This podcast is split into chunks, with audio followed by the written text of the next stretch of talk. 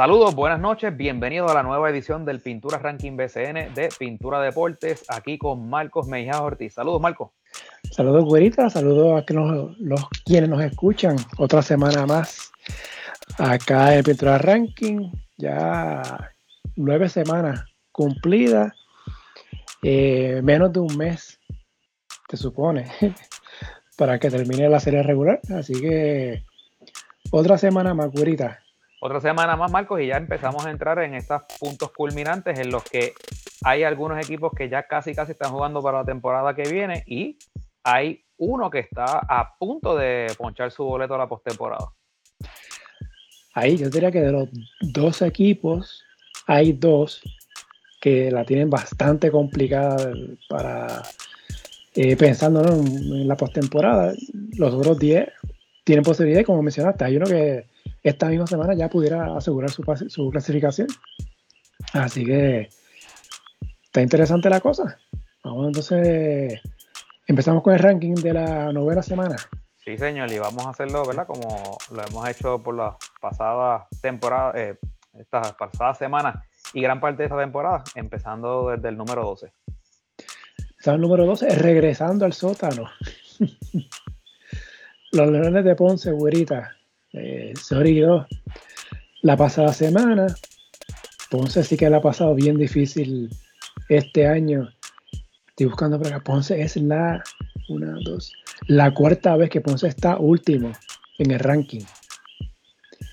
Y en total ha estado eh, siete veces. Deja, contar, mira, 3, 4, 5, 6. Sí, siete veces entre las posiciones 10 a la 12 en el ranking esta temporada. La pasada semana eh, perdieron sus dos partidos, que fue ante Quebradillas y Mayagüez. Esa de Mayagüez dolió, porque a pesar de que Ponce siguieron una mala racha, eh, siete derrotas en ocho juegos, estaba juegos de Mayagüez por el cuarto lugar.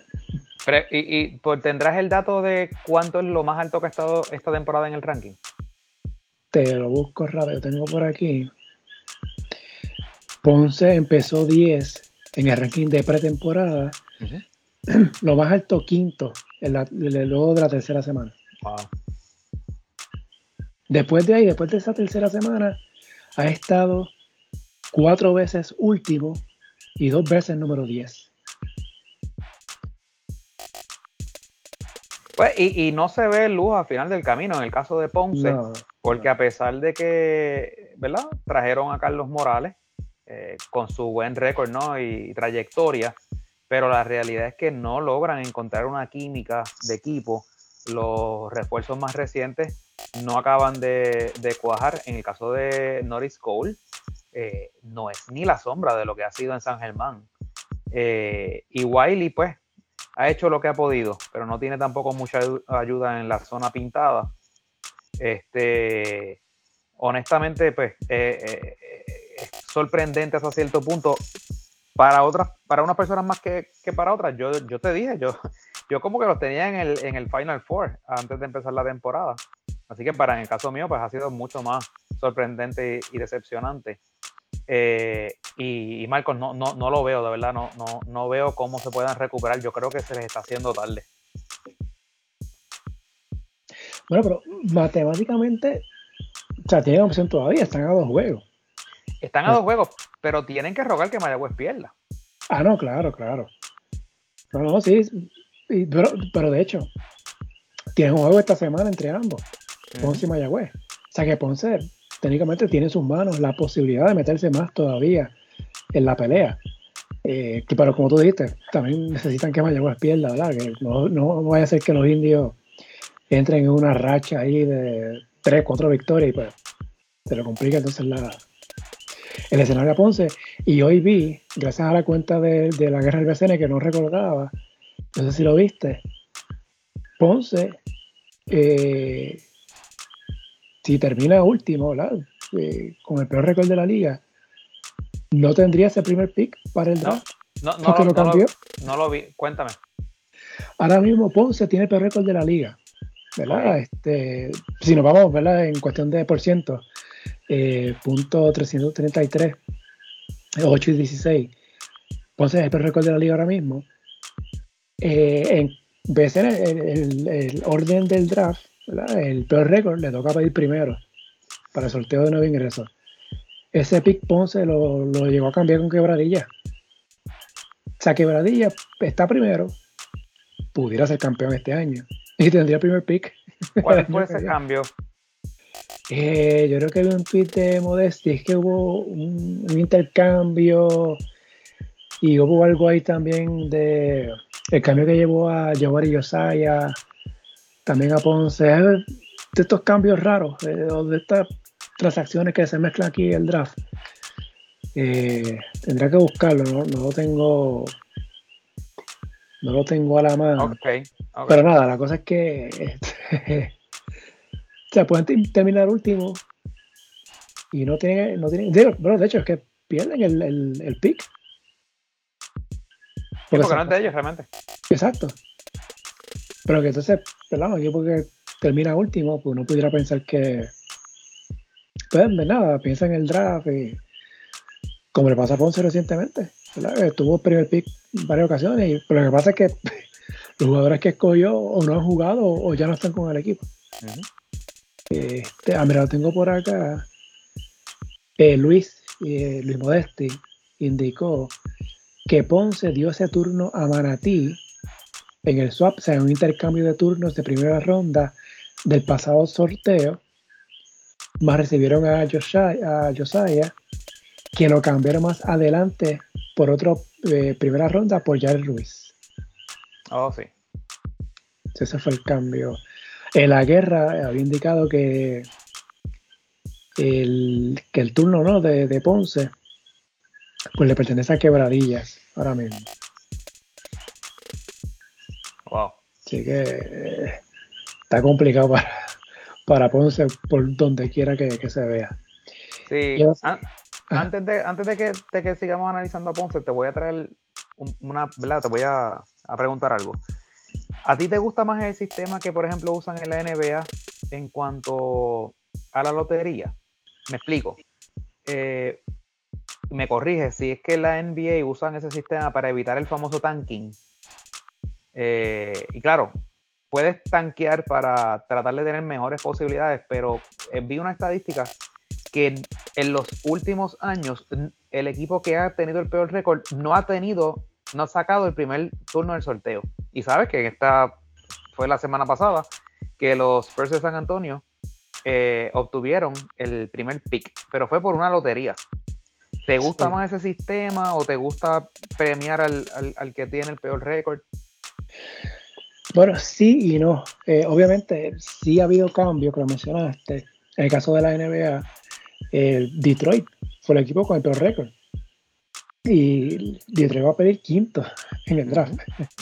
O sea que tener el peor récord no te asegura eh, ese, primer pick. Eh, claro, la NBA pues eh, cambió. Ahora los tres las tres peores marcas tienen la misma posibilidad de llevarse ese primer turno.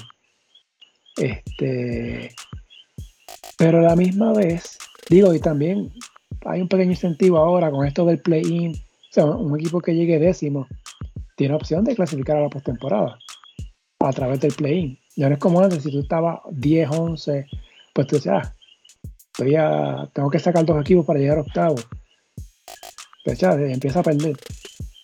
Pues ciertamente en la NBA hemos visto las pasadas par de temporada que los equipos están compitiendo básicamente hasta el final, salvo cuatro o cinco equipos. Todos los demás están, metidos en la pelea.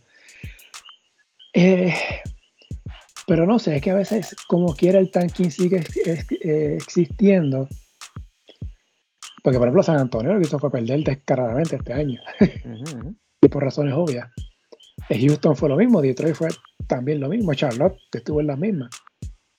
Eh, pero a veces pienso que se debería eh, por ejemplo, el equipo que pidió primero un año no puede pedir primero el siguiente año. O no puede pedir que sea los primeros tres. O sea, tratar de buscar esa fórmula o, que todo el mundo tenga la misma posibilidad.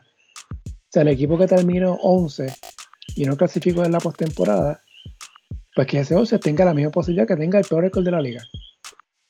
Que sea abierto. Claro, esto abre ¿verdad? a la puerta a que ocurran cositas medio raras. Y en la NBA hay, hay teorías de conspiración. Por ejemplo, está el primer pick de los Knicks del 85, una teoría de conspiración sobre eso. Este, pero ciertamente que me gusta más, eh, o sea, que, que no sea que el, que el peor récord le toque pedir primero. Porque invita a, eso, ¿no? Por eso. y, eso era la pregunta. Porque precisamente el, el, eso es lo que provoca el tanking. Es que yo aseguro el, peor récord, pues me aseguro el primer pick. ¿Qué es lo que pasa en la NFL? En la NFL no, en la NFL literalmente el peor récord es que coge primero. Y creo que en Grandes Ligas también, si no me equivoco, creo que así también. Yo el draft de la MLB no lo, no, no, lo, como no lo sigo, es, es un poquito complicado. Sí, sí. Tiene demasiadas rondas y demasiados días. Y... Pero nada, va, regresando a Ponce. Sí. Nada, Ponce, lo que quería decir esta semana, juega ante Santurce, visita a Bayamón y el juego grande ante Mayagüez. Wow. Que es el 27, que es el sábado. Se juega súper clave para los, para los, para los leones. Sí, porque partiendo de la premisa que pase lo que se supone que hasta el momento deba pasar, que es que pierdan con Santurce y con Bayamón, ¿verdad? Nadie nada escrito, pero por cómo han estado jugando esos equipos, pues eso es lo que se supone que pase. Realmente el de Mayagüez es como el, el do or die. Básicamente. Ahora mismo, al momento que estamos grabando, Mayagüez tiene 15 derrotas, Manatí 17, Ponce 16. Eh, ahora mismo, mientras estamos grabando, está jugando Mayagüez antes de San Germán. Está ganando Mayagüez. Eh, falta un minuto del tercer parcial. Este, pero vamos a suponer que pierda Mayagüez. Ese empata con Ponce en las derrotas. O sea que, o sea que matemáticamente Ponce tiene opción todavía. Y tienen, tienen, tienen chance, tienen chance. Sí, matemáticamente sí. Pero sigue jugando mal, cuestión de que, por ejemplo, el juego contra mm, eh, Quebradillas, que perdieron, creo que Ponce llegó a estar al frente eh, al finales del tercer parcial. Y el cuarto parcial se cayó, que ha sido la, historia este año con ellos. Y el caso que íbamos a hacer el Brian Fraser, probablemente bien difícil que juegue este año. Tiene un contrato multianual con el equipo que está allá en Rusia y pues difícilmente le den permiso para jugar acá. Así que, entonces, eh, bueno, Ponce estaba número 10, bajó, dos posiciones. Número 11, Fajardo. Fajardo se mantuvo en la misma posición de la semana pasada, 1 y 3. Eh, increíblemente dividió honores con Bayamón, perdió los dos juegos con Carolina, y cambios de refuerzo, Thomas Robinson Ahora está con, con Fajardo y Eric Griffin. Aquí lo curioso es que Eric Griffin, el, el, día 20, que eso fue el, el sábado, Archie Woodwin estuvo de refuerzo y el día después entró Eric Griffin. Ok. Que son cosas que pasan en BCN. Eh, Thomas Robinson ya pues jugó el, el fin de semana. Pero ¿cuántos, ¿cuántos cambios de refuerzo tiene Fajardo disponible? Ya yo perdí la cuenta. Por eso que te digo, o sea, yo digo, pero ven acá, pero o sea, otro más, y otro más, y otro más, y todos son por lesión. Deja, tengo que sentar si esta semana saco tiempo y, saco los, números por equipo de refuerzo, pero eh, Tomás Robinson, Tomás Robinson estuvo en Macao este año. Después, este, ¿con quién fue? Con Arecibo. Ah, con agresivo. Y ahora está con Fajardo. Y, y es lo que te dije, lo, mencioné la semana pasada cuando estábamos con Héctor. Le siguen dando oportunidades porque es talentoso. Porque problemático es, tú sabes, el tipo ha tenido problemas en, todo, en todos los equipos que ha jugado. Eh, tú sabes, pero por ejemplo, mira, en ese primer juego que, que participó con Fajardo hizo 33 puntos. Pero tú sabes, es, talentoso, esa es la, esa es la única razón por la que le siguen dando oportunidades. Sí. Eh, Fajardo, eh, Emi Andújar, solo jugó un partido la pasada semana, no jugó el resto, no sé qué lesión, qué está pasando ahí. Hay un rumor en red de Gurita de que supuestamente mi Andújar está en el mercado de cambio y hay equipos interesados ahí, se habla hasta de Bayamón. Uy. Vamos a ver. Mira, eh, antes de, empezar la temporada se había rumorado que Emi no quería jugar en Fajardo o había pasado algo. Después llegó. Y, he estado como que juega a veces, a veces no juega.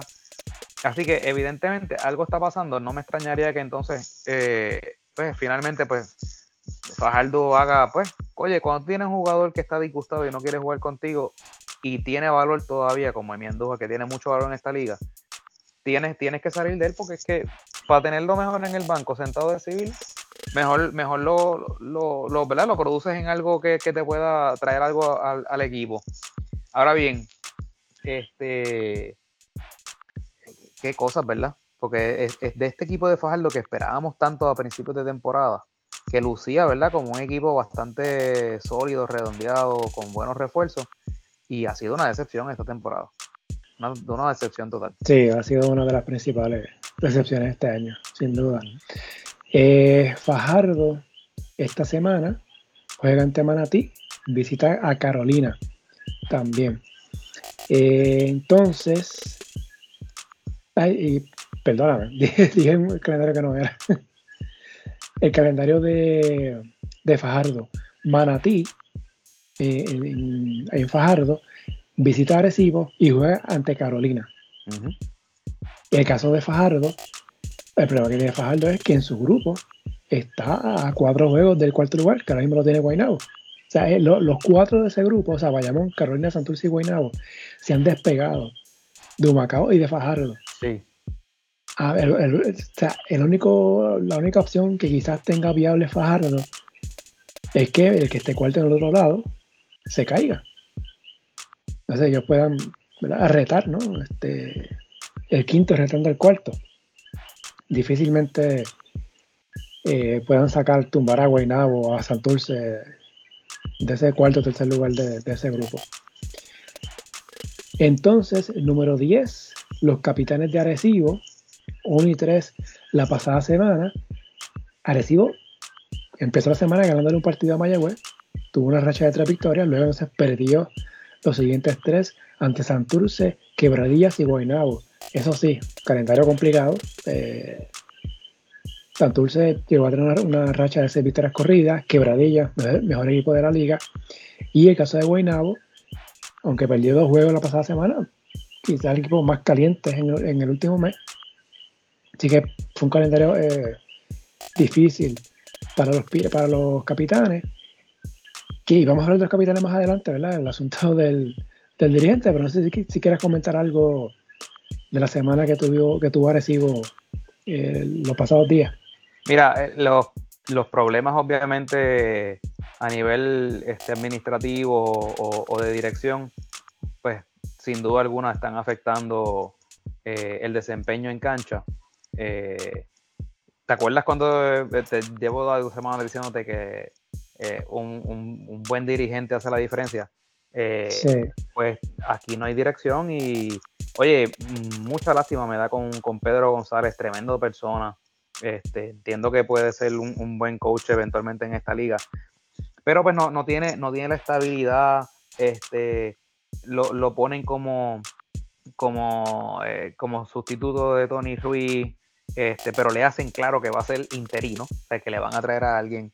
Después le traen a alguien, pasa lo que pasa ahora le dicen tienes que coachar otra vez. Eh, oye, e, esa inestabilidad es difícil y eso se, ¿verdad? se refleja también en los jugadores, incluso en jugadores veteranos, en este equipo que es un núcleo que lleva años jugando juntos. Este, y, y, pues entraron a Tony Bishop eh, en sustitución de, de Thomas Robinson. Eh, pero pues yo no estoy seguro que esa es el, era la movida correcta porque Tony Bishop eh, es, tiene un estilo de juego similar. Claro, no quiero ser, no, estoy comparándolos en el sentido de que sean el mismo jugador, pero tiene un tipo de juego similar al que tiene Paris Bass. son jugadores que lo mismo te rebotean, que si te meten el triple, que si meten el jump shot de dos, eh, que penetran bien. Eh, entonces tienes ahora mismo dos jugadores iguales cuando realmente Arecibo lo que está es falto de, presencia en la pintura, que la tenían con Robinson, lo que pasa es que pues parece que hubo issues ahí.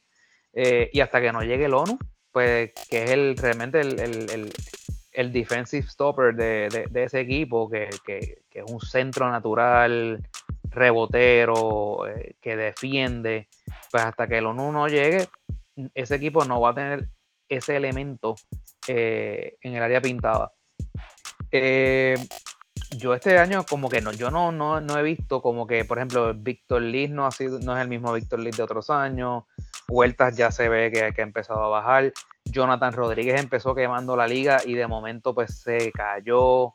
Eh, este año Willy Rodríguez no ha sido Willy Rodríguez de temporadas anteriores, así que muchos factores. Este, y a veces ese es el problema de tener tanto talento aglutinado.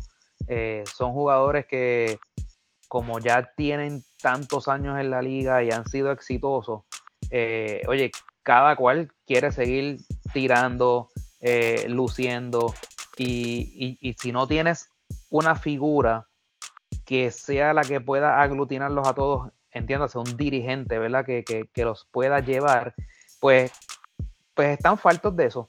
Y, pues yo los veo, los, los, últimos juegos que los he visto, los he visto como que cada cual por su lado.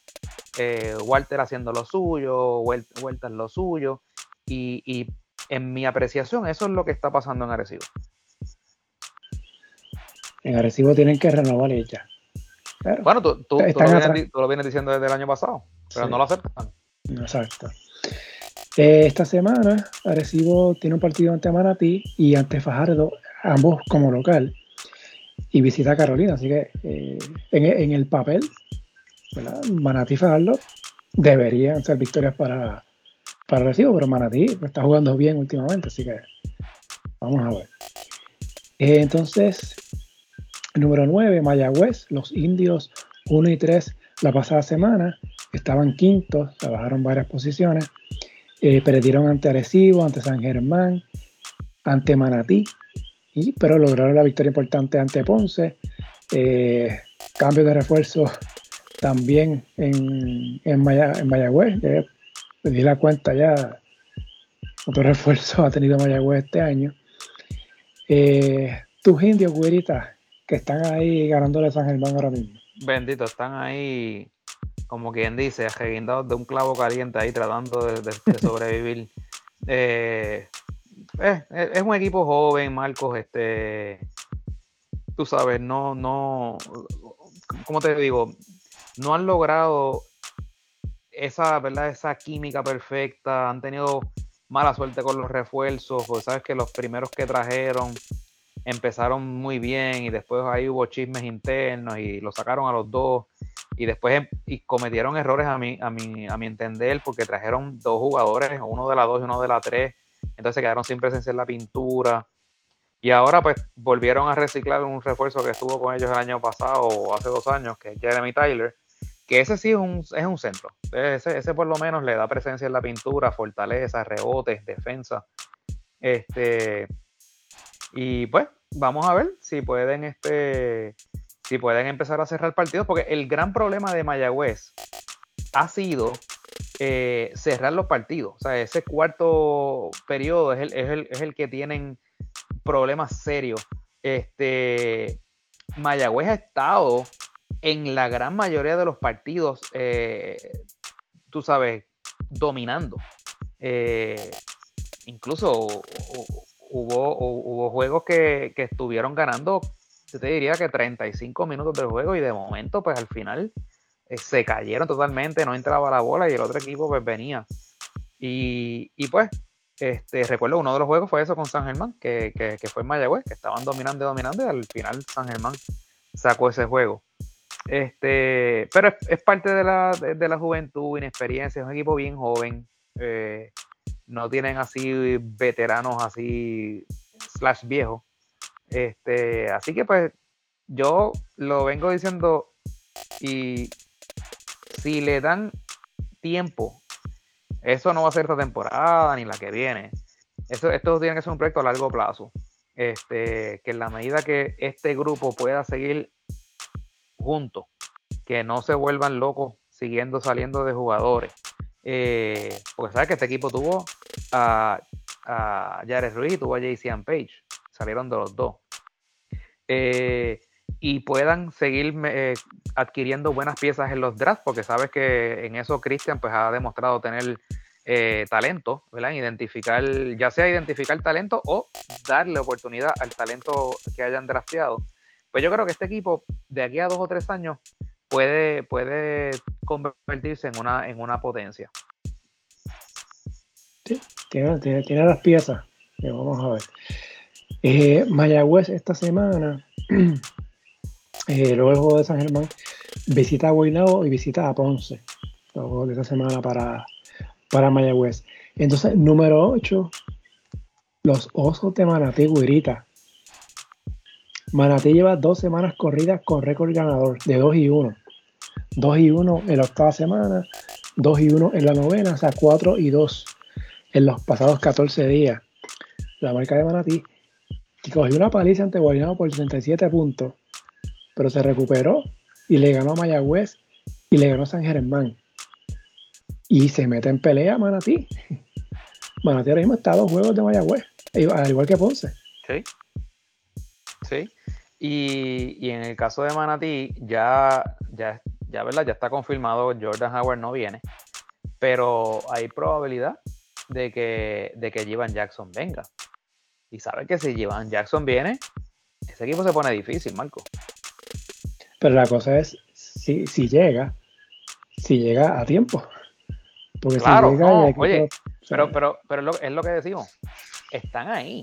Sí, Están, dando señales de vida. Este, es un equipo que puede ser peligroso down the stretch, tú sabes. Este, si alguien se llega a reparar y patinar, hace un Mayagüez o, tú sabes, cualquier cosa puede pasar. Y ponerse interesante porque hablábamos la semana pasada de figuras, por ejemplo, Chris Ortiz y Zach Sosa como posible material de cambio. Pero si el equipo se mantiene en la pelea, pues, eh, me imagino que la gerencia va, a aguantar cualquier tipo de movida. Y máxima esta gerencia, ¿no? Que, pues entró con mucho ruido, con expectativas, este, a, la que vean algún tipo de posibilidad. Yo no creo que entonces vayan a salir de pieza. Sí, sí. Sí, veremos entonces cómo, cómo le va a Manatí esta semana, que esta semana Manatí visita a Arecibo, a Fajardo y recibe a Quebradillas. Mm. Está, está, duro ese calendario, sobre todo el vamos con Arecibo y, y Quebradillas. Sí, vamos a ver cómo le va a Manatí. Entonces, número 7, quizá la sorpresa del ranking, los grises de Humacao. Recuerden que esto es un ranking, esto es una tabla de posiciones eh, Humacao 3 y 1 la pasada semana. Eh, en, el 2021, Humacao ganó 3 juegos. La pasada semana, Humacao ganó 3 partidos en 7 mm. días. este, eso sí, obviamente están últimos en su grupo a 4 juegos del cuarto lugar. Eh, otra vez, Humacao se la apuntó ante Bayamón le ganó a los vaqueros, pero dividió con los vaqueros. Jugaron dos veces. Pero ya van en dos ocasiones que Humacao le gana a Bayamón esta temporada. También le ganaron aquí a Carolina y a Guaynabo. Sí, están lejos, ¿verdad? Eh, del cuarto lugar de su grupo. Pero al igual que Fajardo, si mantiene una buena rachita, pudiera entonces mirar al, al otro lado, siendo quinto y quizás retar. Eh, caso de los grises, güerita. Pues qué bueno que están dando señales de vida, este, porque ya nosotros lo habíamos dado, ¿verdad? Como, como para el año que viene, pero este, noticias positivas. Este, y ya sea para lo que queda de esta temporada o cuando estén el, el año que viene en Isabela, pues son, son, pero ¿por qué te ríes? Ya, ¿Por qué te ríes? Ya se por sentado que son Isabela. Pero si hasta Héctor te lo dijo la semana pasada, que el coliseo de, Isabela este, lo pintaron de gris.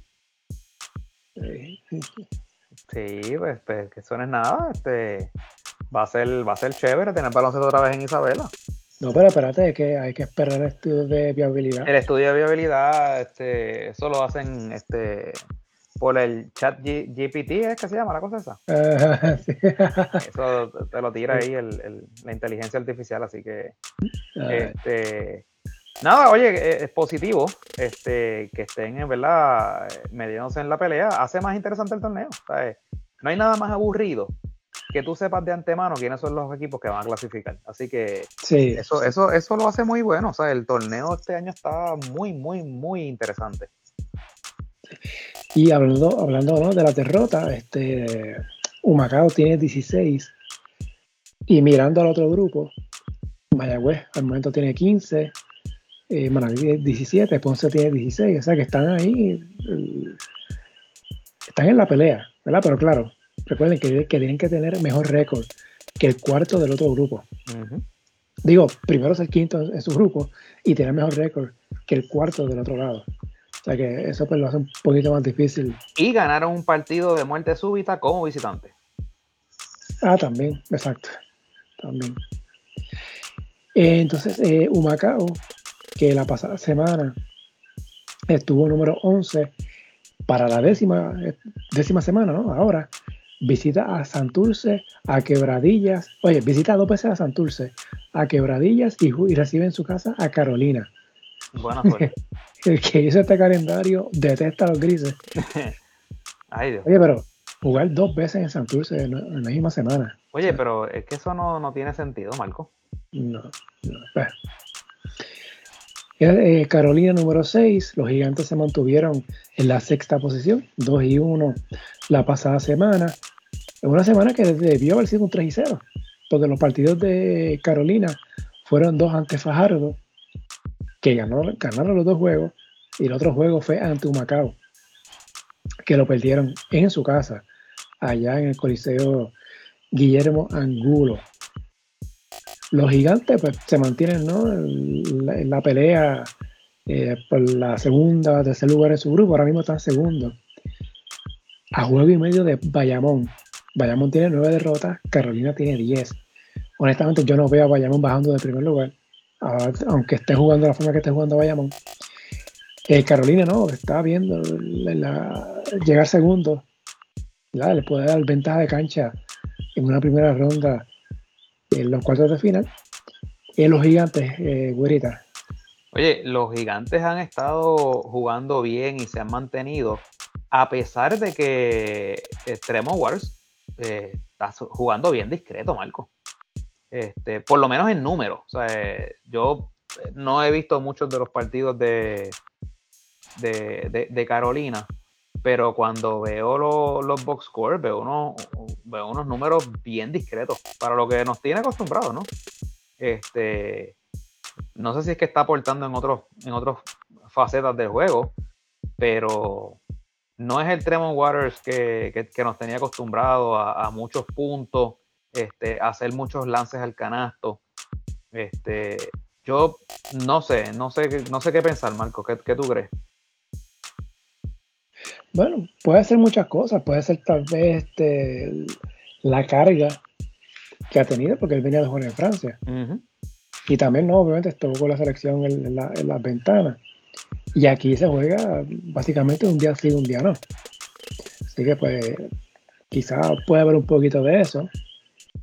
Pero ciertamente que Carolina básicamente está completo. Están completos, eso sí. y digo básicamente, ¿verdad? Porque tiene la baja de José Ortiz, que se lesionó ya hace varias semanas. Pero fuera de ahí el equipo está completo. Pero aún así, este, están segundos en su grupo están jugando y, ya tienen 14 victorias, que fue la, cantidad que consiguieron el año pasado. Así que técnicamente. La verdad que Carlos ha hecho gran trabajo con ese equipo, ¿sabes? Sí, sí. Hay que verlo, ¿verdad? Finalmente en qué posición quedan. Y ahora mismo, si la postemporada fuera hoy, Carolina se estará cruzando con Arecibo, que se cruzaron el año pasado en la primera ronda pero yo creo que este año la historia son equipos distintos. Muy distintos. Sí. Bueno, bueno. Arecibo es el mismo equipo. ah, no, este, claro, pero, pero distintos en, en cómo, cómo, se han desempeñado. Eh, exacto, exacto, exactamente. Así que eh, eh, llegar segundo en el grupo B sería bueno para Carolina. Digo, para cualquiera, ¿verdad? Pero Carolina, ¿verdad? Pensando el punto de vista de ellos. los gigantes esta semana, precisamente, juegan ante Recibo el día 25.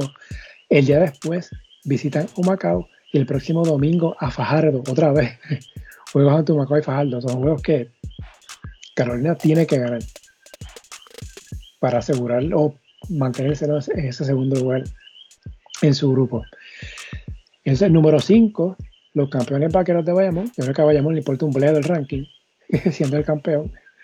Eh, lo que Bayamón, de verdad que yo tengo Bayamón que está jugando para completar el calendario. Sí, lo, lo, lo, vi que lo, escribiste. Sí. Este, no sé, yo, yo este año yo no, ese equipo yo no, no veo como que el mismo sentido de urgencia. Este, eh, claro, te falta Ángel. Oye, llevamos diciendo lo mismo desde, primer, desde la primera semana, que falta Ángel, falta Ángel, falta Ángel. Y es verdad, pero no sé, no será, no será también el efecto cuando un equipo queda campeón, como que se relaja. Porque no, no. Por eso, por, eso digo que, que están jugando para completar el calendario. Sí, pero eso es bien peligroso, Marcos, porque ah, cuando tú entras con esa, con esa mentalidad a una serie de playoffs, eh, bueno, yo creo que eso fue lo que le pasó a Arecibo el año pasado. Que entraron muy confiados a los playoffs eh, y se, se, chocaron contra la pared contra, en San Germán. Pensaban que iba a ser un paseo. Este Oye, y, no estoy diciendo con esto que, que Bayamón no venga por, la posibilidad de, de, revalidar ni nada por el estilo. Que como que no los veo con, esa mentalidad de, ese killer instinct arrollador de que como jugaban el año pasado, que era como que el año pasado era como que tú veías que ellos querían ganar todos los juegos, o sea, como que no había un juego que tú dijeras como que ya, esta gente como que hoy él le bajaron dos, no. Y pues no, no, no sé. Este. Este. Eh, mira, y, no, y, conste que no voy a decir esto por vacilar, pero Benito Santiago no es el mismo Benito Santiago del año pasado. O sea, honestamente. Eh, Mojica ya se, ya se le nota. O sea, ya, ya los años, ¿verdad? No pasan en vano. Y, le sumas a eso el, el, efecto de no tener a Ángel Rodríguez en cancha, pues ahí ciertamente ahí hay una baja. Nelson Colón te diría, el campeonato no se gana en mayo. Sí, sí, sí. se gana en julio. Y es verdad, y tiene, y tiene razón, pero tiene que ganarlo. Sí. Pero ciertamente, pasa que, cuando uno mira el calendario de Bayamón, el que tuvo la semana pasada, dos juegos con Macao, dos juegos con Fajardo, los dos peores equipos de su grupo, y dividió honores con los dos. Por eso. O sea, esa era e, a, a que me refiero, tú sabes. Era, para los, que los equipos, sí, los equipos buenos, Marco, se supone que dominen fácilmente los equipos malos. O sea, eh, que no haya espacio para, para, para nada que no sea dominarlos. No solamente ganarles, dominarlos. Y, y Bayamón no solamente está perdiendo esos juegos, sino que los que está ganando no se ve dominante. Y, eso es lo único, ¿verdad? Que, que, de Bayamón, pues noto, ¿verdad? Que, pueden ser vulnerables en una serie. Sí. Ahora, a pesar de todo lo que hemos dicho, Bayamón está primero en su grupo y es segundo a nivel general, solamente superado por Quebradilla, en base a récord, ¿no? De ganados y perdidos. Así que no es que, estén, tercero, no es que estén jugando para 500. pero también es parte de haber arrancado también. Tú sabes, el, el letdown ha sido como que reciente. Y tú, lo, y, tú, y tú lo habías mencionado también, Marco. Este, este año no están anotando como, como en años anteriores. Y no es que no tengan la capacidad, ¿sabes? Ciertamente no está Ángel, pero, pero ese equipo tiene otros jugadores capaces de anotar. Sí. Bueno, nada, el caso de Bayamón esta semana juega como local sus dos partidos ante Ponce y ante Guaynabo. Interesante ese juego ante Guaynabo el próximo sábado. Eh, número 4, San Germán. Los Atléticos subieron tres posiciones. Antes estaban séptimos la semana anterior. 2 eh, y 1 la pasada semana. Le ganaron a Mayagüez, a Quebradillas, que eso pues, le valió mucho para subir en este ranking, pero perdieron ante Manatí. le ganan al mejor equipo de la liga, pero pierden contra uno de los peores, ¿verdad? Que son, no. y, ya van dos veces que San Germán ha perdido con, con Manatí esta temporada. Eh, al momento que estamos grabando, están perdiendo ante, ante Mayagüez por 7, faltando 1.23 por 8 ahora mismo. Eh, este equipo, bueno, le falta Pelacoco. Eso te, iba a decir. No, no solamente de Pelacoco, tienen fuera, tienen fuera a los tres jugadores que adquirieron de quebradillas en el cambio. Eh, eh, en el cambio de, Gary Brown. Este, tienen fuera a Jorge Bryan, tienen fuera a Luis Hernández y tienen fuera a José Rodríguez. Eh, ah, es cierto. sí, exacto. Y, en el caso de José Rodríguez y, Luis Hernández, eh, ya son varios los partidos que, se han perdido. Jorge Bryan creo que es reciente. O sea, estamos hablando de tres jugadores que dos de ellos eran del cuadro y Luis Hernández era la primera sustitución. O sea, no es poca cosa claro, han tenido este, buenas aportaciones eh, de Luis Erazo, Eric Ayala, este, ya, se, ya se integró Ronde Jorge Jefferson, eh, pero ciertamente no es el mismo equipo de principios de temporada. Así que eh, están viendo ahora un poco de, ¿verdad? de, cambio en esa química inicial y están atravesando, ¿verdad? Pues, pues en unas temporadas largas, pues tú siempre vas a atravesar las altas y las bajas. Y pues ellos están ahora pues pasando por, un momento difícil. Siguen siendo un buen equipo. Este, están, están bien en, el, ¿verdad? En, el, en, el, en la tabla de, posiciones. Eh, casi, casi invencibles en el Arkelio. Así que San Germán lo que tiene que hacer es, este, como dice el refrán en inglés, weather the storm, tú sabes, este, mantenerse este, y, prepararse, ¿verdad? De, cara a, las series postemporada. Eh, parecido en el caso de Bayamón, a pesar de todo eso, San Germán está segundo en su grupo, con 15 y 9, un camino en 15 y 10. Eh, si los playoffs fueran hoy, San Germán estaría cruzando contra Santurce vergüenza ver su dinero, otra vez. No, y, en el caso de, de, Santurce, es otro Santurce. Sí, sí, este Santurce es mejor que el del año pasado. Así, ya mismo vamos a hablar de ellos. Sí. Eh, San Germán, esta semana ya tiene un juego con Mayagüez, que lo está perdiendo al momento.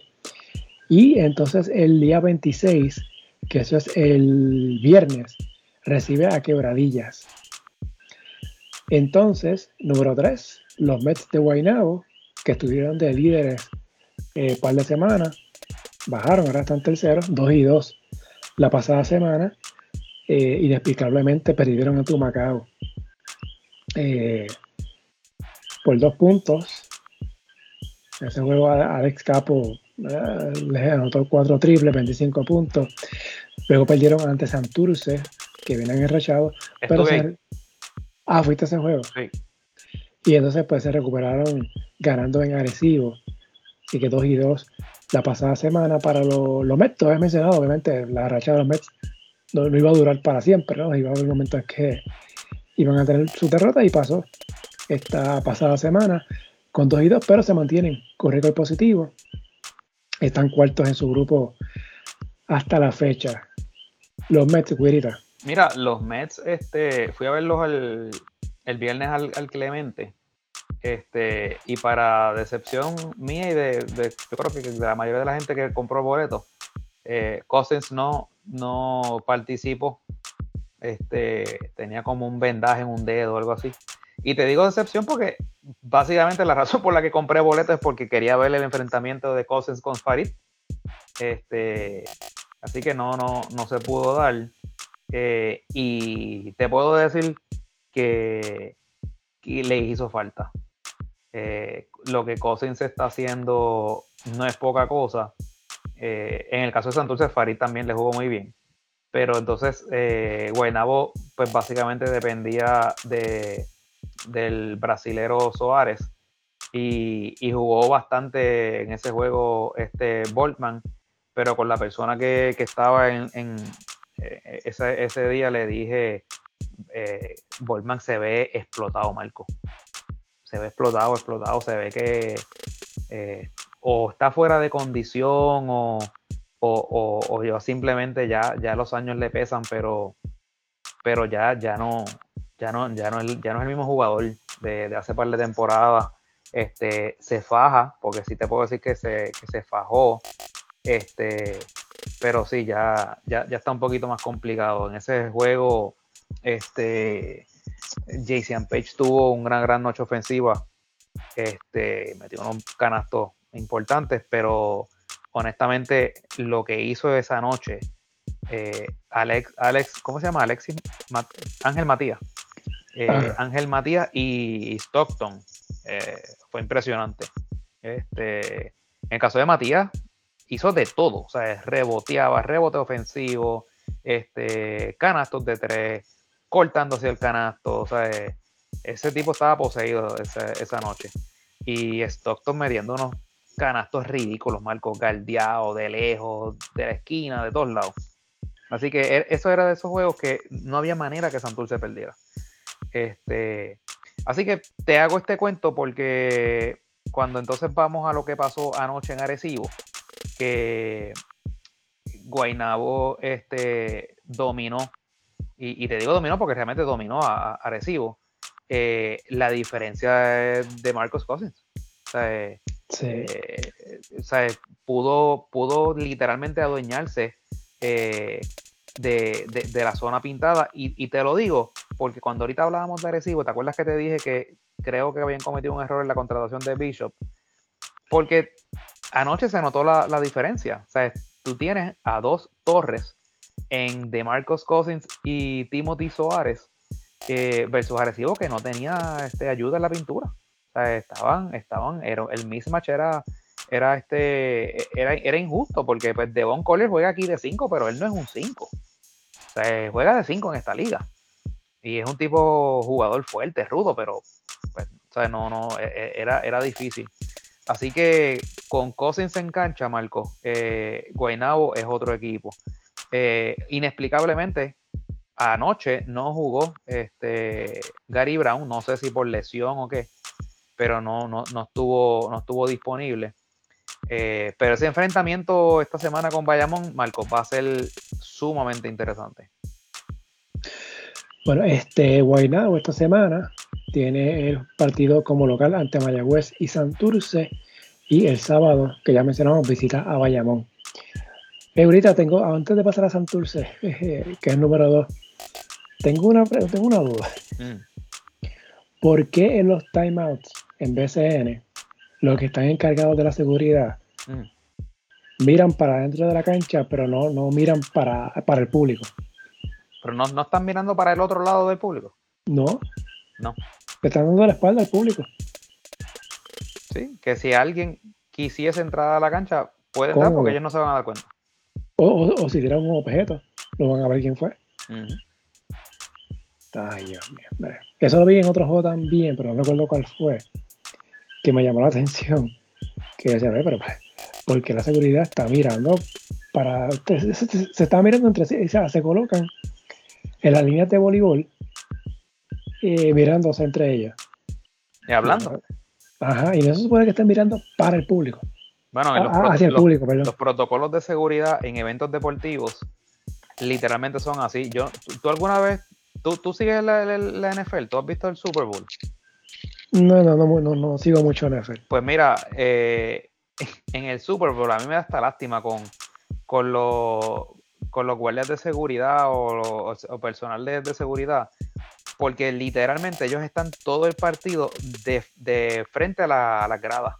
Y literalmente, tú sabes lo que es tú estar en ese espectáculo y no poder mirar el espectáculo. Eso pasa en lucha libre. Por eso, eh, eh, a eso es lo que me refiero. Y el protocolo de seguridad en eventos deportivos es así. Porque tú lo que tienes que anticipar, ya sea un objeto que lancen para tú poder tratar de interceptarlo, o interceptar a una persona que quiera eh, entrar al, al, terreno. ¿Qué es lo que pasa básicamente en Major League o en las ligas de fútbol cuando entra estas morones que entran a, coger por la cancha? este, pues básicamente es eso. Ay, güerita, San Germán. Mayagüez a punto de votar otro juego más. Bueno, vamos a ver qué pasa. Eh, número 2, Santurce. Los cangrejeros siguen subiendo En, este, en este ranking, 2 y 1 la pasada semana. La victoria En, en Arecibo, le ganaron a Guaynabo, como mencionamos, pero cogieron una dosis de realidad que para ella le dio un bofetón el domingo por 26 puntos. Aún así, Santurce jugando muy bien, una racha de, seis, de que llegó a ser de 6 victorias, eh, la mejor, ¿verdad? Desde que el equipo regresó a la liga, ¿no? La franquicia. Este equipo ya con Jean Clavel en cancha, dos refuerzos buenísimos, Stockton y Kenneth Farid, Ángel Matías jugando su mejor temporada de su carrera, eh, un novato entre comillas, ¿no? El digo entre comillas, el caso de Plomer, eh, pero y es un novato, el caso de Palermo. Eh, la integración de Timash Parker, aunque no ha visto mucha acción tampoco. Así que este equipo de Santurce se ve muy bien el equipo de Santurce jugando bien a pesar de va, a pesar de Xavier Aponte. Este, oye, pero para sorpresa de todos nosotros, eh, le ha dado los minutos a, los jugadores jóvenes, ¿sabes? Porque le ha dado los minutos a, Palermo, le ha dado los minutos a, a Plomer, le ha dado la continuidad a Matías. Este, ahora bien, te pregunto yo, Marco. Santurce se atreverá a alar el gatillo y integrar a Shake Diallo. Con lo bien que ha jugado este Farid. Yo no me arriesgaría. A pesar de, a pesar de que Diallo era mi candidato a MVP el año pasado. Yo no me arriesgo. No sé. Porque eh, la realidad es que nos dicen que está disponible o va a estar disponible.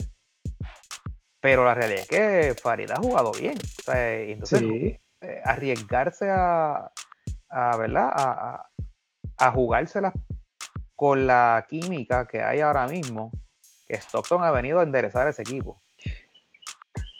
Oye, sabes, complicado. Y no es solo que Santurce venga y diga, pues cojo a Diablo y dejo libre a Farid. Pero dejar libre y cualquier equipo lo puede coger. Se refuerza otro equipo. Sí, pero acuérdate que hay, hay un límite. Ahí viene Mayagüez a votar el juego otra vez, lo que te dije. Ay, Cristo. te lo dije. Mira para allá, esto es increíble. Que esto es increíble. Tiempo extra. ¿Por cuánto es que está ganando Mayagüez? Como por 10, estaba, por, estaba por 15. Estaba por 15, Marco, faltando un minuto y medio. Ay, Dios mío. No, sí, lo estábamos hablando. Lo estábamos hablando. O sea, Mayagüez. Mayagüez ha, ha, votado, literalmente, yo mal contado, ha votado como ocho juegos. Juegos que tenían, que uno decía, este juego ya está en el saco. Clase de defensa ahí de Erika Ayala para el estilo y ¿verdad? todo el empate. Sí, pues, y ahí, eh, ahí es que se ve la, la inexperiencia. tú, no poder, tú no poder literalmente cerrar ese, ese juego que estaba ganando por 15, Marcos, 15 puntos. No, eso no es poca cosa. Si tú me dijeras que estaba por 7 o algo así, no, no, 15 puntos. Ay, hombre. Bueno. Eh, Santurce, para terminar esta semana, los cangrejeros reciben a Humacao, visitan a Ponce y a Guaynabo. Y también, ¿verdad? A Humacao también, saliendo juegos con Humacao esta semana, los cangrejeros. Entonces, número uno, los líderes absolutos del BCN este año, los Piratas de Quebradillas, 3 y 1, regresan al primer lugar de, este ranking. En la pasada semana perdieron a San Germán, pero lograron victorias ante Ponce, Arecibo y Santurce, que era el equipo más caliente, ¿no? En cuestión de racha de victoria. Eh, Brandon Knight sigue con su, campaña de MVP, creo que es el candidato lógico para MVP hasta el momento. Eh, claro, yo sé que está Whiteside, está en la conversación, pero Brandon Knight ha estado activo toda la temporada. A ese Piñero ya se integró y está jugando y está jugando bien. Para Quebradillas, eh, Quebradillas tiene un cuadro de lujo, güerita. eh, con Knight, Taekwondo Rolón, eh, ya sea Piñero o, Carlos Emory, Philip Wheeler y Whiteside. Ese grupo está, está, está, complicado. Te lo, había mencionado la, semana pasada. No tiene mucho banco, pero. Exacto. Pero con esos iniciadores nada más. Sí. Eh, los Piratas, que no, ha habido una caída ¿no? por parte del equipo, o sea, se han mantenido firmes eh, desde el saque.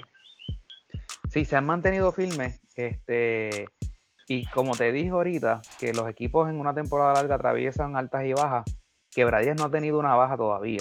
No ha tenido un periodo que tú puedas decir, ¿verdad? Preocupante, que hayan bajado la intensidad o lo que sea. Eh, y me preocupa que les vaya a pasar al final de temporada. Eh, que de hecho fue lo que les pasó la temporada pasada. Este, pero eh, hasta ahora, pues obviamente tienen esos dos super refuerzos. Eh, ahí sea Piñero haberle llegado y, en la condición que ha llegado eh, es un plus.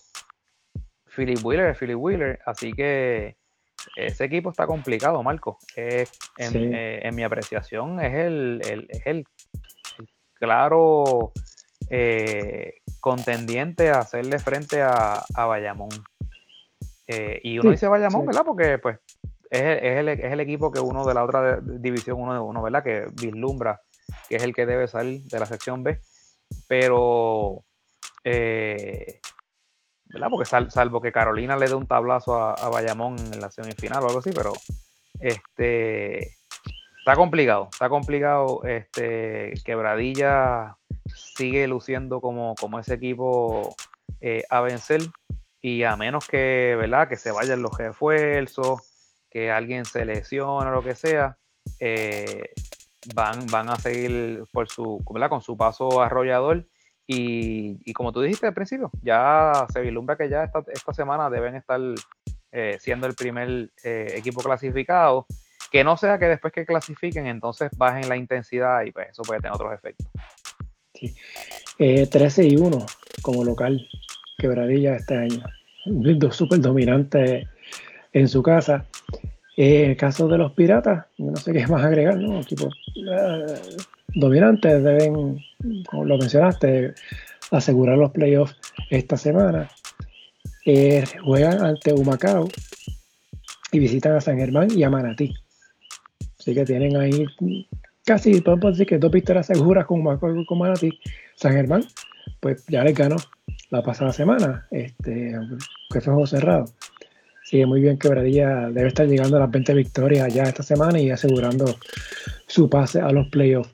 Este, en el caso del juego de Mayagüez y San Germán, este, San Germán acaba de tener su primera ventaja en todo el juego en el tiempo extra. Faltando 4.46 del tiempo regular, Mayagüez ganaba por 13. 90-77. Sí, lo que mencionaba, yo, digo, yo para mí, pues, para mí que estaban por 15 más adelante, sea, más, más cercano a, finalizar el partido, así que no, no sé si puedes mirarlo ahí. Eh, por 15, este te digo ahora sí, lo que por aquí. Eh, faltando 5.58. Estaba ganando Mayagüez por 15. Ok, sí.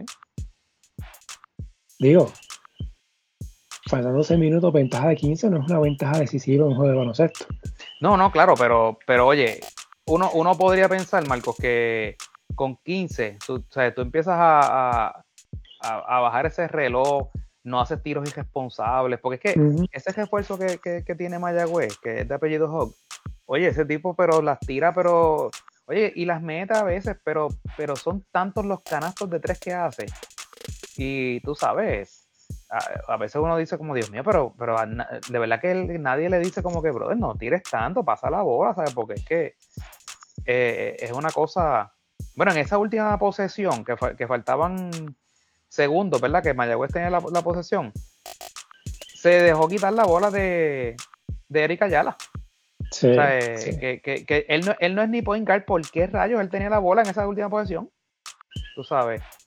Y ahora mismo son siete los, puntos de, ventaja que tiene San Germán. O sea, este juego ya. Mira, ahí va otra vez a tirarle tres. Otro tiro que falla. ¿Entiendes lo que te quiero decir? Sí. oye, siéntalo, tú sabes, porque si el tipo no entiende el mensaje, porque sigue tirándola, pues mano, lo tienes que sentar. Porque ahora mismo Mayagüez no está haciendo otra cosa que no sea tirar canastos de tres. Entonces, pues, pues los, los canastos de tres, do or die si los metes, chévere, pero, pero la, probabilidad de que los falles es mucha, tú sabes. Y en overtime ya lo que quedan son 2.20, 2.21. Mira, faltando 47 segundos, Mayagüez está ganando por 8. Mira para allá. 8.47 segundos, Marco. Eso es literalmente como que ya jugar para los fouls para ir al, al tiro libre. Sí. No, no, no, eso te digo. San Germán es, San Germán, además no se quita, nunca, nunca. Siguen, siguen, siguen. Y Jadel Fernández es, se ha convertido en, un deadly shooter, tú sabes. Búscate ahí, Marcos, cuántos, este, cuántos puntos lleva Jadel y especialmente cuántos lleva del, del área de 3. Lleva 20 puntos, 4, 4 triples. ¿Eh? Sí, sí. Oye, y llamativo, cero turnovers. Wow. En eso, sí, eso sí que es mucho. minutos.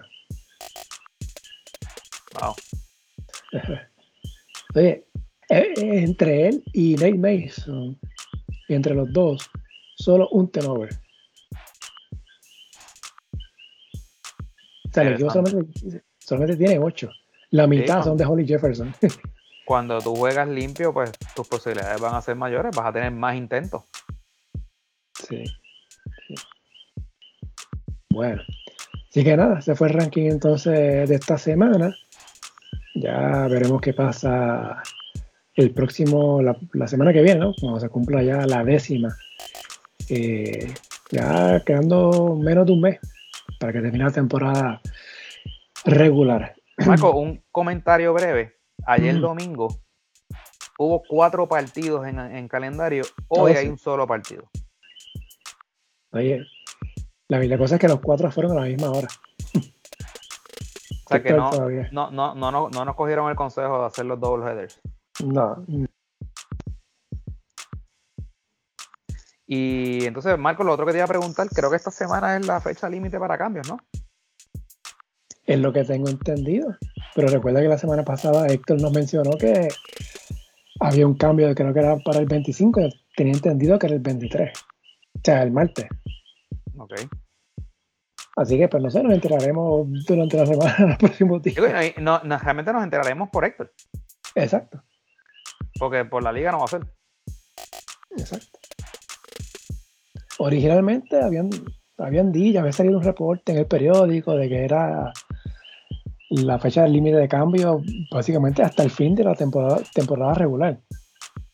Que eso era un disparate porque Imagínate, se prestaba para que los equipos eliminaran, claro, tú sabes. Claro.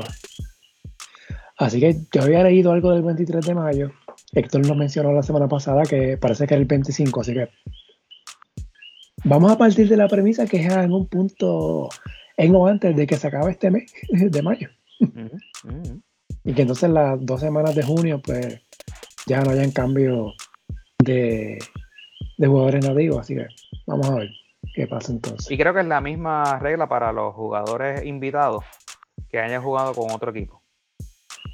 Exacto, exacto, pero no sé la fecha exacta.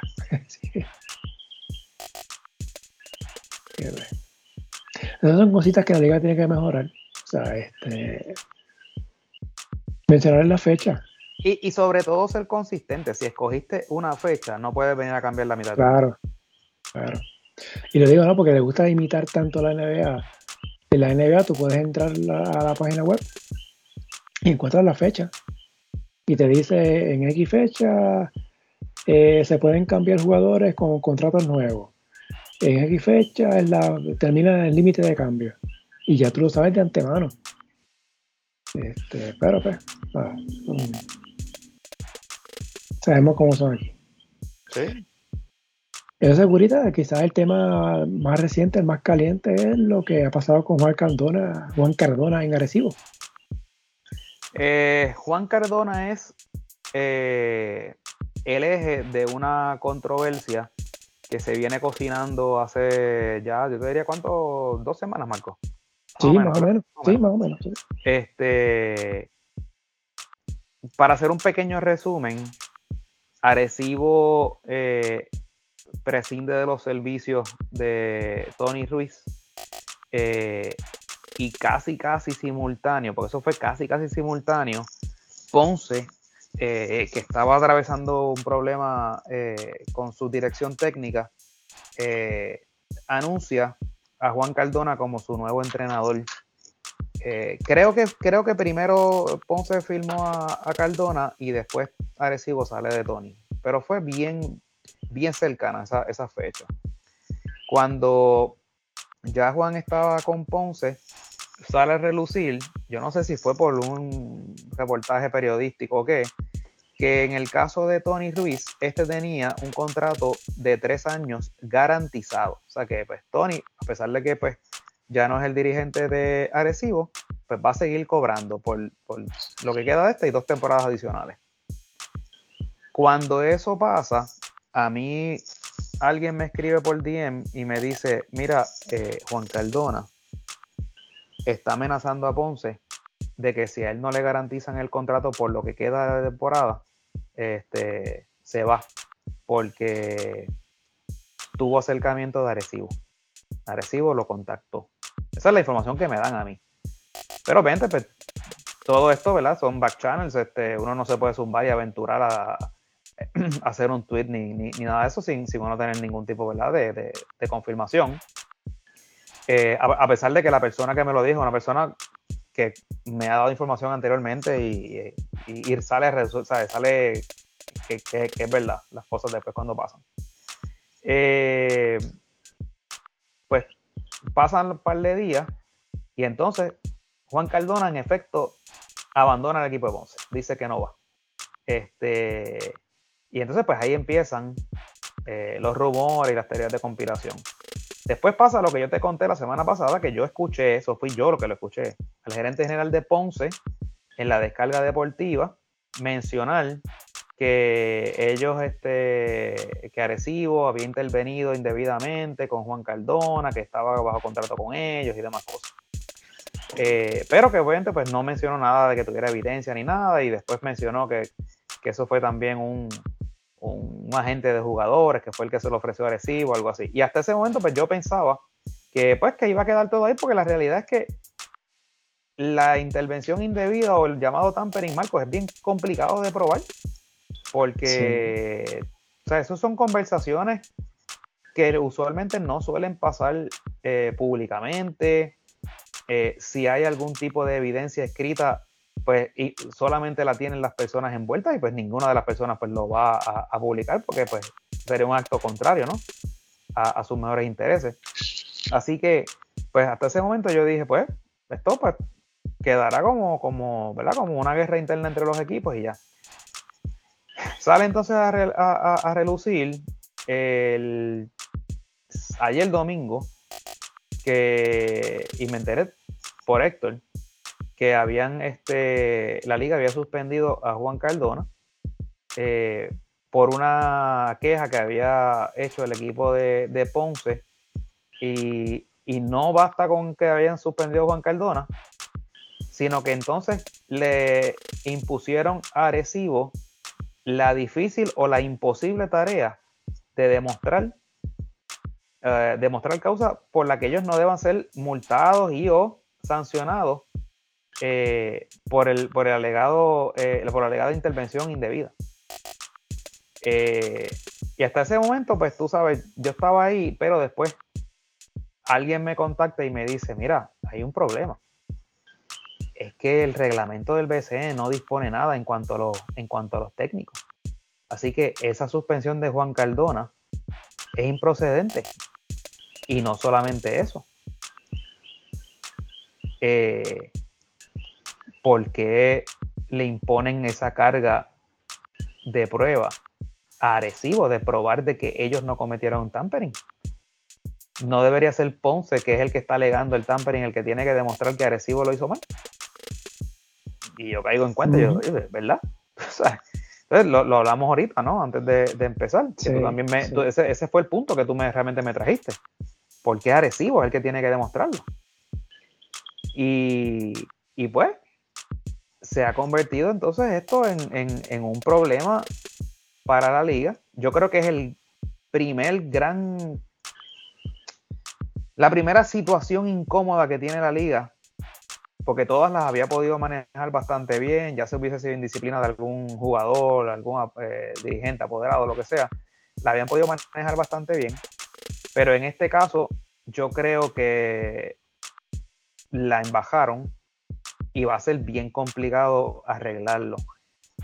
En el caso del director del torneo, Marcos, te lo mencioné, ¿verdad? Y te lo voy a mencionar aquí, ahora en el, en el podcast, en la edición. Yo entiendo que lo correcto sería que el licenciado Couto no sea el que atienda eh, la, la situación. Y me explico. El licenciado Couto es ponceño. Tengo entendido que vive todavía en Ponce. Y no solamente eso. No solamente eso. Marco, se acabó el juego. San Germán ganó. El tiempo extra por dos puntos. Tiempo extra. la quinta victoria de San Germán sobre Mayagüez. Ay, hombre. Pues te decía que entiendo que el licenciado Couto no debería atender la situación, no solamente porque es ponceño, sino porque hace unas temporadas atrás, cuando el señor Luis Monroso era apoderado de, de Arecibo, el licenciado Couto formaba parte de la, de la, de la junta de directores o, de, ¿verdad? Del, equipo de Arecibo. Eh, por ende, tiene doble vínculo eh, con los equipos que, que, son parte de esta controversia. Así que yo entiendo que lo más propio es que el licenciado Couto se, se inhiba y pues dé paso a que otra, a que otra persona eh, atienda esta situación. Indudablemente esto es algo que, llegará a, la Federación de Baloncesto eh, y será la federación la que tendrá que, atender el asunto.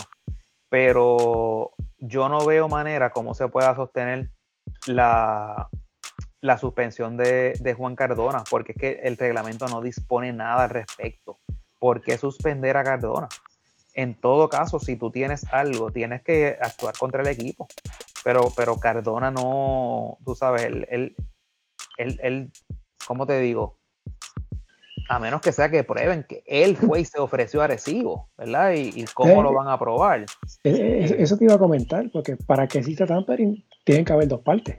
Correcto. y entonces, fíjate lo otro que te iba a comentar, Marco. Este, hace unas temporadas atrás, este, ¿Tú te acuerdas cuando el entonces eh, presidente del baloncesto superior, Fernando Quiñones, suspendió a Walter Hodge eh, por unos... Eh, hubo, Walter tuvo como un incidente de violencia doméstica o, que la esposa le puso una orden de ah, protección. Hubo, hubo algo, algo al respecto. Y en esa ocasión, que estaba la temporada corriendo, Fernando suspendió a, Walter Hodge, eh, por la integridad del juego, ¿no? Eh, y recuerdo que Arecibo llevó el caso ante la federación y la federación revocó la suspensión eh, impuesta por, por el baloncesto supernacional porque el reglamento de la liga no disponía nada con relación a casos de, violencia doméstica. Eh, creo que ahora hay algo en, en, el reglamento a raíz de eso creo que ahora hay algo, pero en ese entonces no. Y, pues básicamente es lo mismo en este caso. Así que yo no veo cómo el director de torneo o el que vaya a atender la situación se revoque, ¿verdad? Revoque la suspensión impuesta a Cardona y o que la federación, eh, ¿verdad? Pues revoque esa determinación.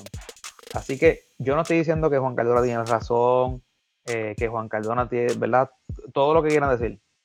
Pero la realidad es que no, tú no puedes suspender a alguien si no, si no hay una disposición reglamentaria. estás, cometiendo un, acto este, en contra del reglamento.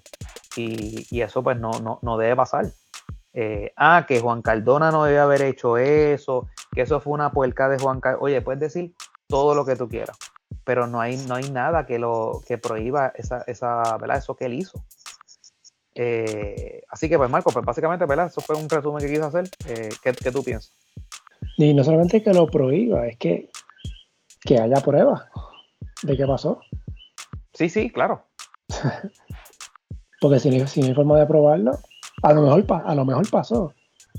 Pero si no hay forma de probarlo, pues se cae el caso. No hay nada que buscar ahí. sí, sí.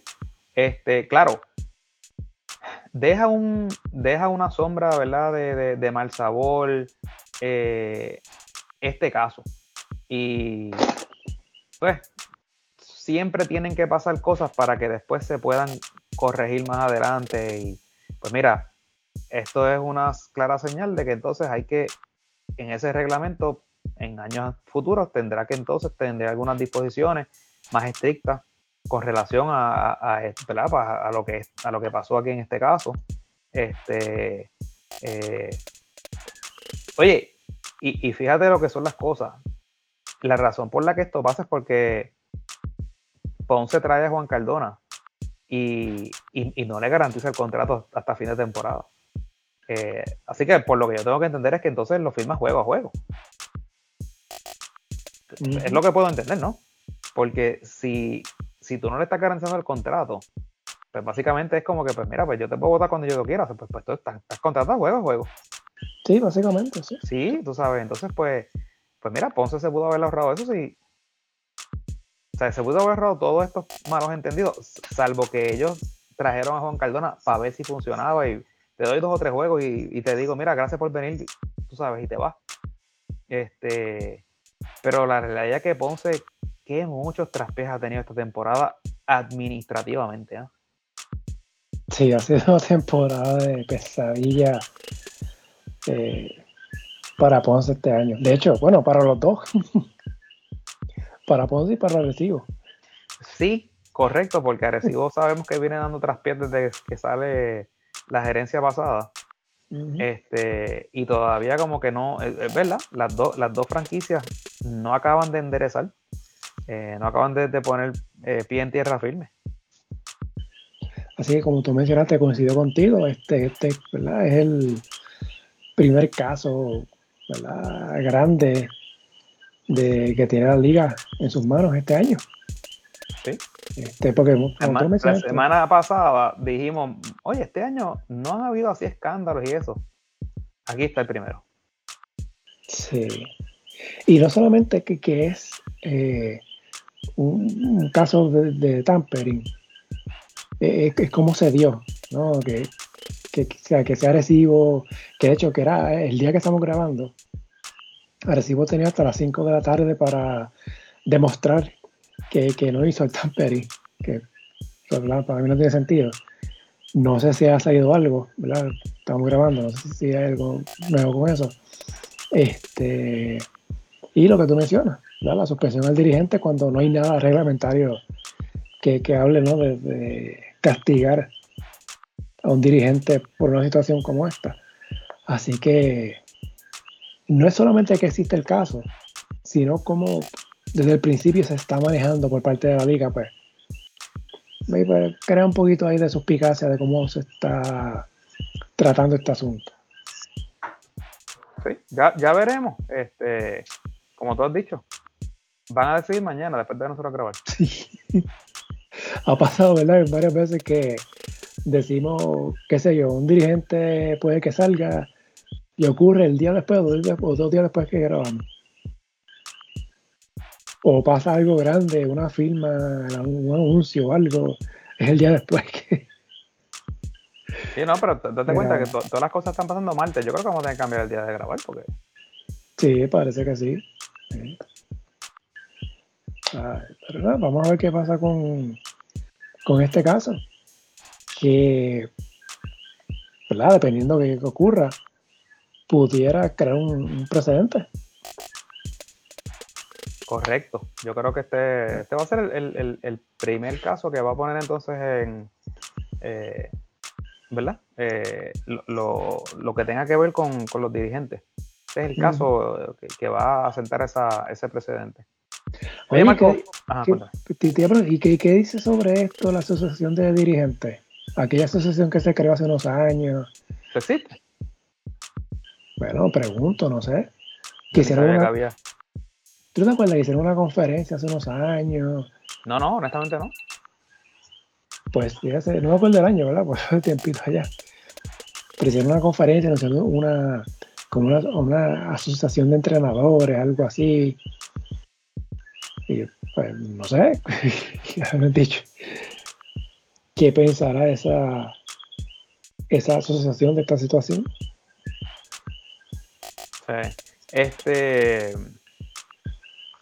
Marco, con la derrota, este, Mayagüez y Ponce empatan en, en, fracasos, ¿no? 16. De hecho, y con, Macao también.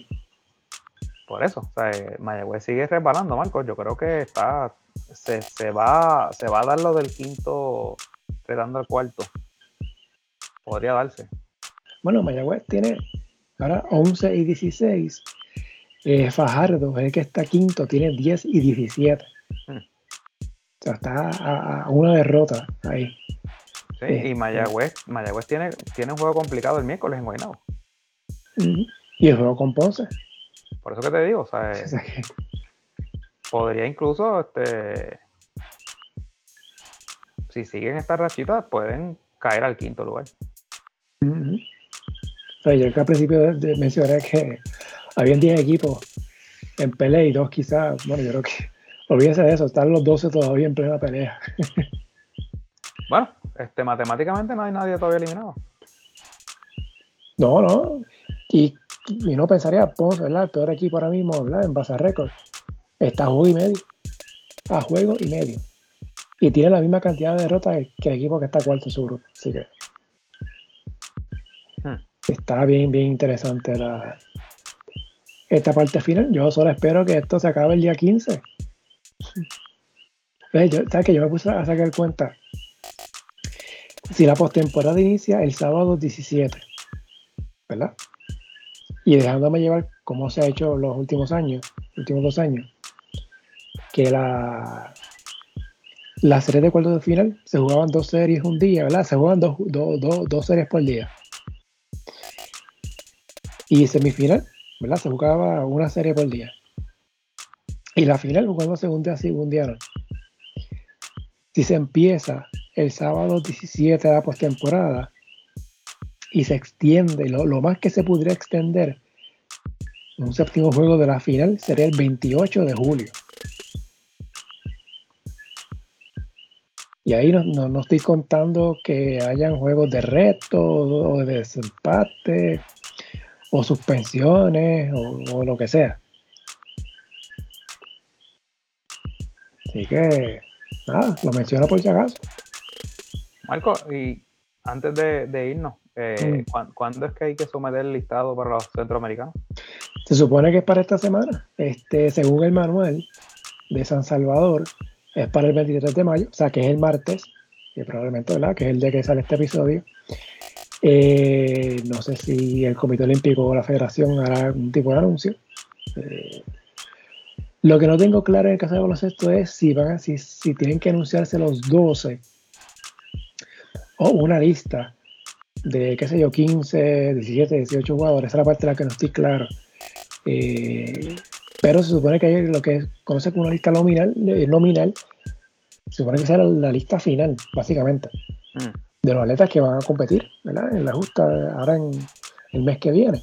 Y eso es para todos los deportes, o sea, no, es solo baloncesto, pero en el caso del baloncesto, como es distinto, en el caso de que el baloncesto masculino pues se juega del 1 al 5 de julio, pues hay unos días más, ¿verdad? Adicionales.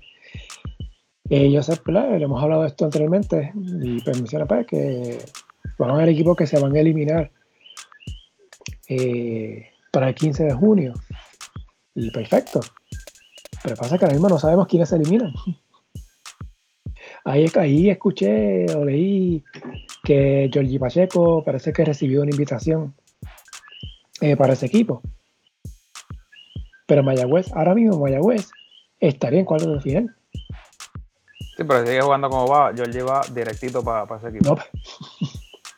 No, pero pensando en, esa posibilidad, y si Mayagüez se queda en cuartos de final, y si llega hasta un séptimo juego, y el séptimo juego es el 29 o el 30 de junio,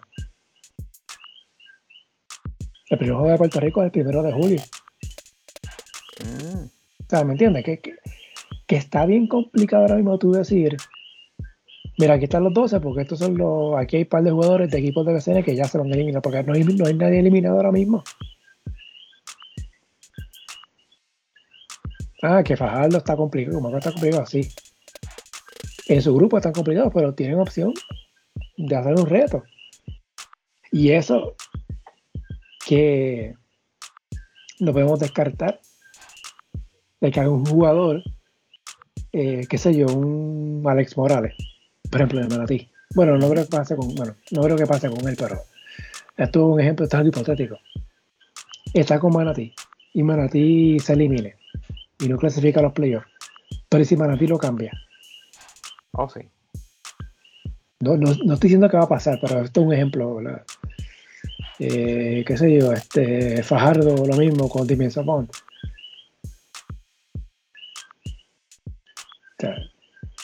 Yo no sé, yo no sé cómo. Nada, veremos, este, se supone que es esta semana, el 23. Vamos a ver. Vamos a ver si nos enteramos, si, si dicen algo.